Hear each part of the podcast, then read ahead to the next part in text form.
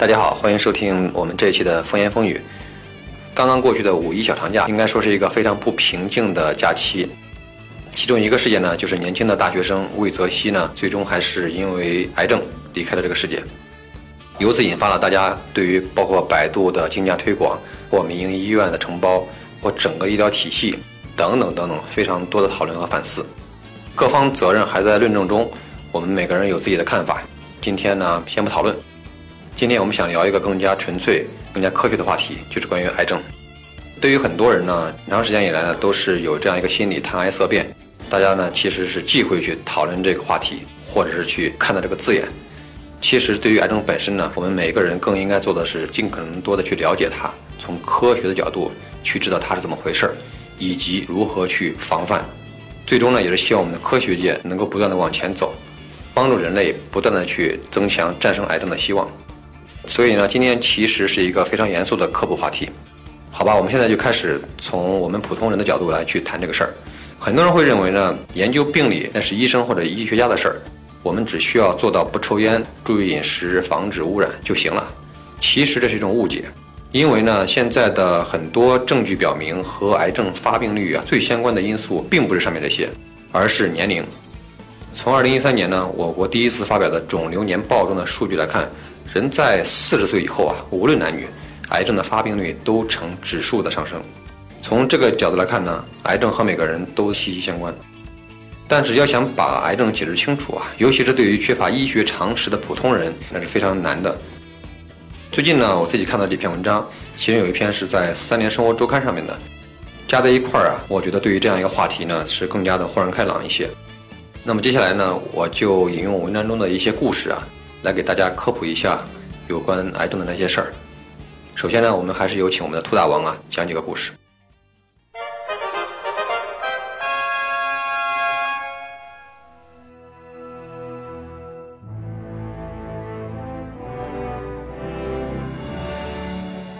从前有一个国家，人口众多，资源贫乏，国力弱小，经常呢遭到邻国的骚扰。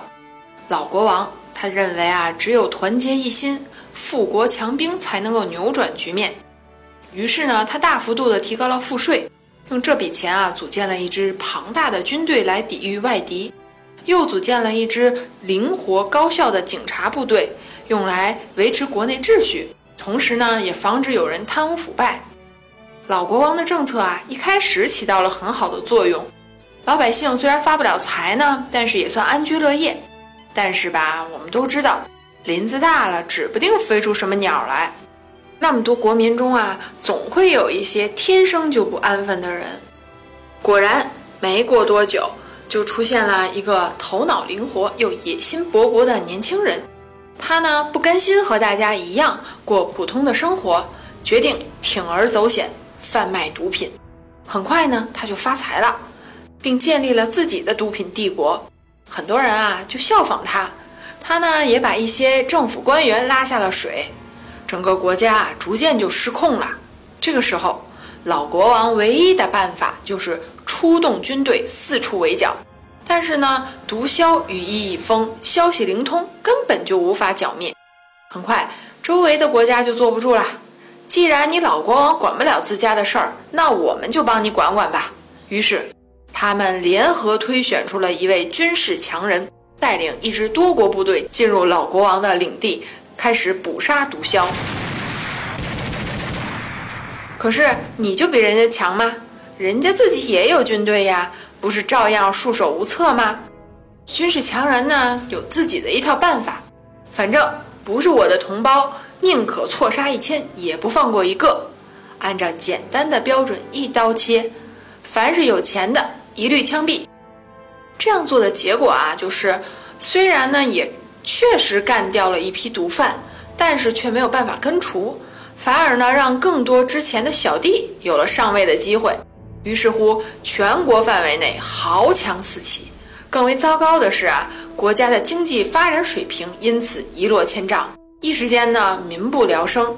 毒品不但没有减少，反而啊比以前更多了。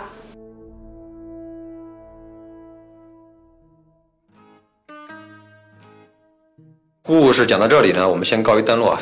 咱说一说这跟癌症有什么关系？刚才故事里所说的那个国家，其实就等同于一位癌症患者，而毒贩分子呢，就是癌细胞。因为癌细胞呢，就是从人体自身的健康细胞变来的，所以呢，两者之间的差异也非常小。如果呢，你让药物去分辨哪个是癌细胞，哪个是健康细胞，就好像呢是让机器啊去辨别谁是好人，谁是坏人一样，很难做到。早期癌症治疗的唯一办法就是医生凭借经验做手术切除癌组织，但这个方法呢，只能用于是还没有扩散的实体肿瘤，而且呢，医生很难保证啊切除干净。这就好比我们故事里边说的老国王派军队去围剿大毒枭，但是可能治标不治本，因为人家是会转移的。这件事儿啊，一直到了二战时期啊，才有了第一次的突破。美军呢成立了一个化学武器的研究部门，专门去重点研究含氮的芥子气。通过这个实验发现啊，人体一旦接触了这种气体，几天后白细胞的数量啊就会直线下降。这事儿呢被两位耶鲁大学的科学家知道了。他们就想，既然芥子气能够破坏健康白细胞的繁殖能力，那它为什么不能来去杀死癌细胞呢？当时的科学家并不知道啊，癌细胞和健康细胞的本质区别，他们只知道癌细胞比正常细胞分裂的快，而这个呢，也正是白细胞的特点。于是啊，他们就开始使用这种含氮的芥子气啊，来干扰癌细胞的分裂，居然取得了一定的成效。这个呢，就是后来我们熟知的化疗的由来。既然说到化疗呢，我们就也必须要提到放疗。放疗呢是起源于核武器。当年美军在日本呢扔完这个原子弹以后，医护人员发现幸存者的骨髓造血功能啊最先被破坏，于是呢后来就发明出了放疗。这两种疗法啊背后的逻辑呢基本上是一样的。光是听他们的起源呢，我们就可以想象啊这两种治疗方法有多么的可怕。基本上呢是杀敌一千，自损八百。就好比我们故事中的军事强人。战斗力非常强，但是呢，战斗方式啊比较简单粗暴，最终呢可能会导致整个国家啊被搞垮。那究竟应该怎么办呢？我们继续听故事。继续讲故事啊！事实证明，军事强人的焦土政策是行不通的。老国王也没有更好的办法啦，只能另请高明。很快呢。国际禁毒组织就推选出了一位新领导人，这位啊就比较稳重了。他根据以往的经验呢，列了一个表格，把毒贩常有的特征一一列举出来。比如这帮人都是一夜暴富，喜欢纹身，喜欢开豪车，身边还总前呼后拥跟着一帮小弟等等。然后让军队按照这个标准去抓人，果然准确地抓到了一批。但是吧，毒贩也不全都是一个模样啊！大家看过美剧《绝命毒师》吗？里边的男主角呢，就是一个老实巴交的大叔，人家既不纹身也不露富，按照新标准肯定是抓不到呀。而且呢，很快其他毒贩也都学会隐藏身份啦。于是呢，毒品市场再次壮大了起来。更有甚者啊，不少本国人民认为外国军队进来抓人本身就是侵犯主权了。宁可帮助毒枭，也不支持禁毒。所以啊，闹了一通之后，新领导的政策还是失败了。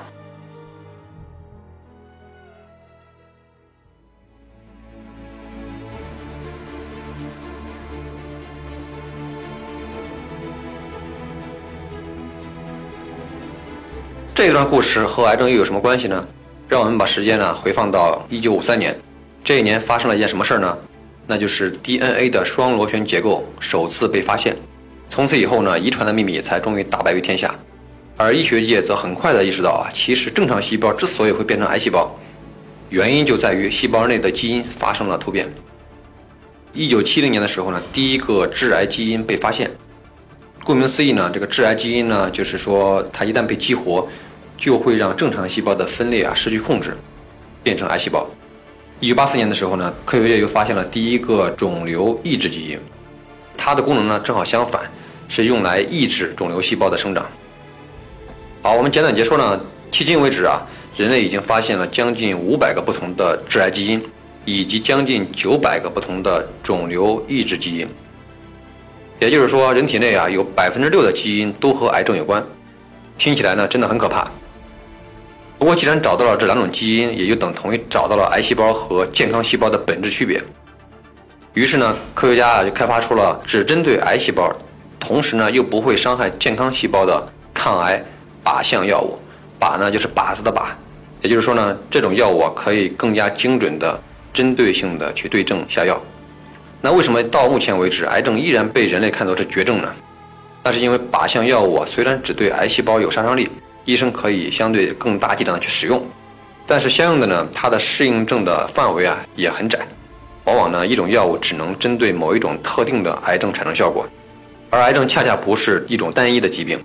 为什么这么说呢？我们刚才已经了解了，癌症是基因突变造成的，平均每一个肺癌病人的突变基因数目啊都在五千个左右，每相差一个突变基因就是一种新的癌症。所以呢，你算一算，从一到五千就会有多少种排列组合，就会知道有多少种肺癌。当然，我不是说呢每一种排列组合都需要一种特定的药，因为在这个五千个突变基因中呢，只有几个是关键的。抓住这几个关键基因，理论上讲啊，就有可能开发出来比较有效的药物。但是问题在于是，癌细胞只要稍微有一点变异啊，就可以躲过靶向药物的攻击，也就是人们常说的耐药性。靶向药物就好比我们故事中的新领导人，有经验、有效率，但是比不上毒贩的随机应变。外来的部队再怎么精良，也没有啊土生土长的贩毒分子啊更加熟悉本地情况。战斗到了最后呢，依然是杯水车薪。正源于此啊，我们的故事呢还有第三段。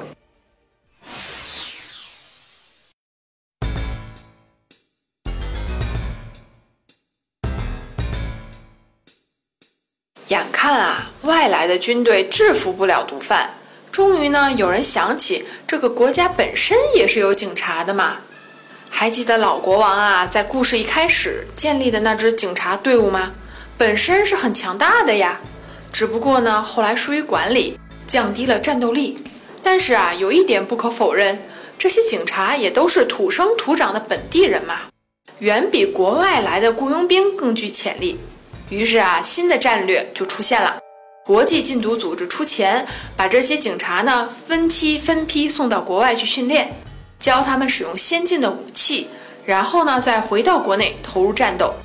可惜啊，道高一尺，魔高一丈，国际禁毒组织啊还是算错了一步棋，那就是再好的警察也会被毒贩收买。怎么办呢？国际组织迅速做出回应。用更多的钱奖励警察，这也就是所谓的高薪养廉嘛。可惜啊，结果依然不能尽如人意。原因在于啊，毒贩不仅收买警察，更厉害的是收买律师。这些律师啊，原本的职责呢是防止警察滥用职权，而在他们被收买了之后呢，就变本加厉地修改了法律法规，完全束缚住了警察的手脚。当然啊。正义的一方是不会坐以待毙的。很快啊，就有人再次修改了策略，将腐败的律师呢一律逮捕，重新制定相关法律，清除执法障碍。这一下终于收到了成效，大批毒贩落网，毒品问题呢看起来终于得到了解决。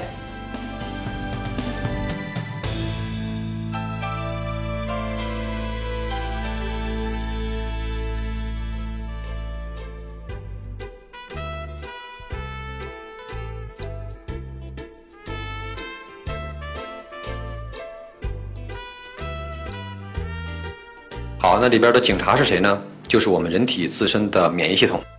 这个办法呢，早在一百多年前呢，就有人想到了。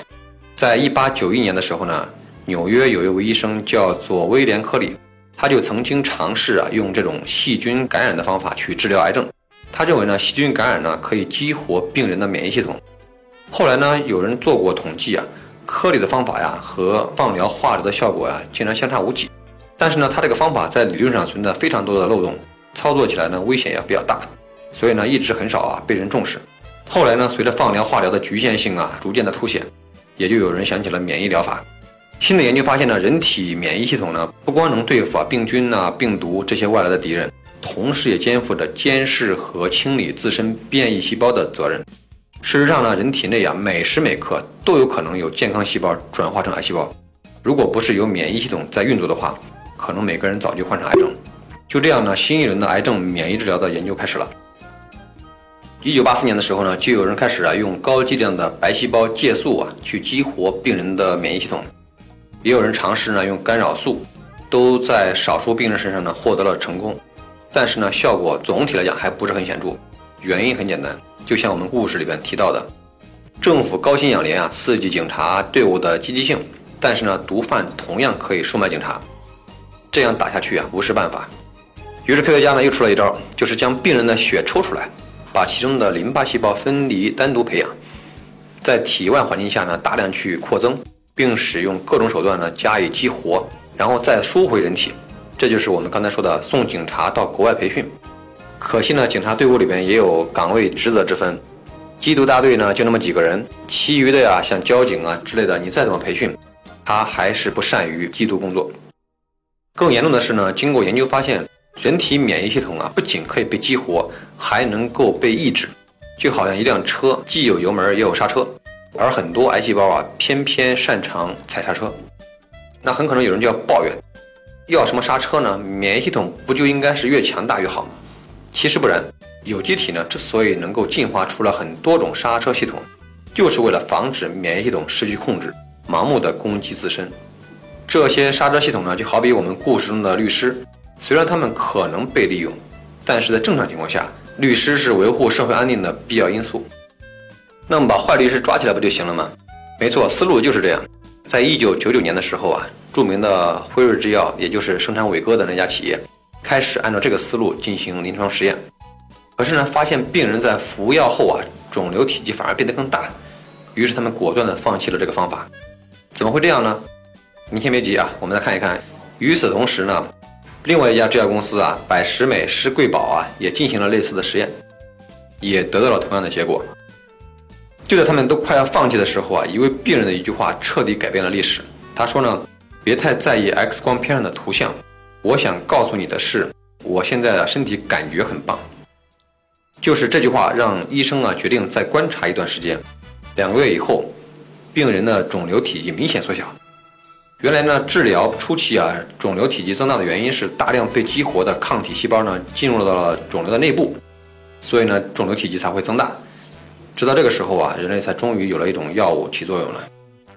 二零零九年的时候呢，百时美施贵宝啊花了二十四亿美金买下了这种药，这笔交易呢被世界啊公认为是最近几年制药行业最划算的一笔交易。到了二零一一年，美国 FDA 批准了这个药物上市。定价是十二万美元一个疗程，也就是四针，绝对是不便宜。但是呢，作为治疗晚期黑色素瘤唯一的一种有效药物，这笔钱呢还是值得花的。仅二零一三年一年啊，这一款药的销售额就有了九点六亿美金。根据目前情况来看呀，百时美施贵宝的药很有可能第一个被批准在大陆上市。不过目前考虑到种种因素啊，估计可能还要等上五年。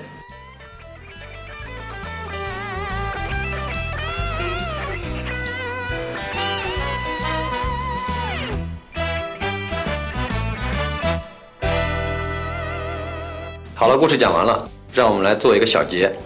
毒品的泛滥呢，会导致社会崩溃，但这并不是毒贩的目的，因为没有了社会呢，也就没有了市场。然而，他们都存在一种侥幸心理啊，希望自己能够赚大钱，而社会系统不崩溃。这是癌症和人体的关系，其实也是我们每个人、每家企业和社会的关系。要知道呢，癌症是人类最大的敌人，而人性的自私同样也是。好了，希望本期的节目呢对您有所帮助，感谢收听本期的风言风语，我们下一期再见。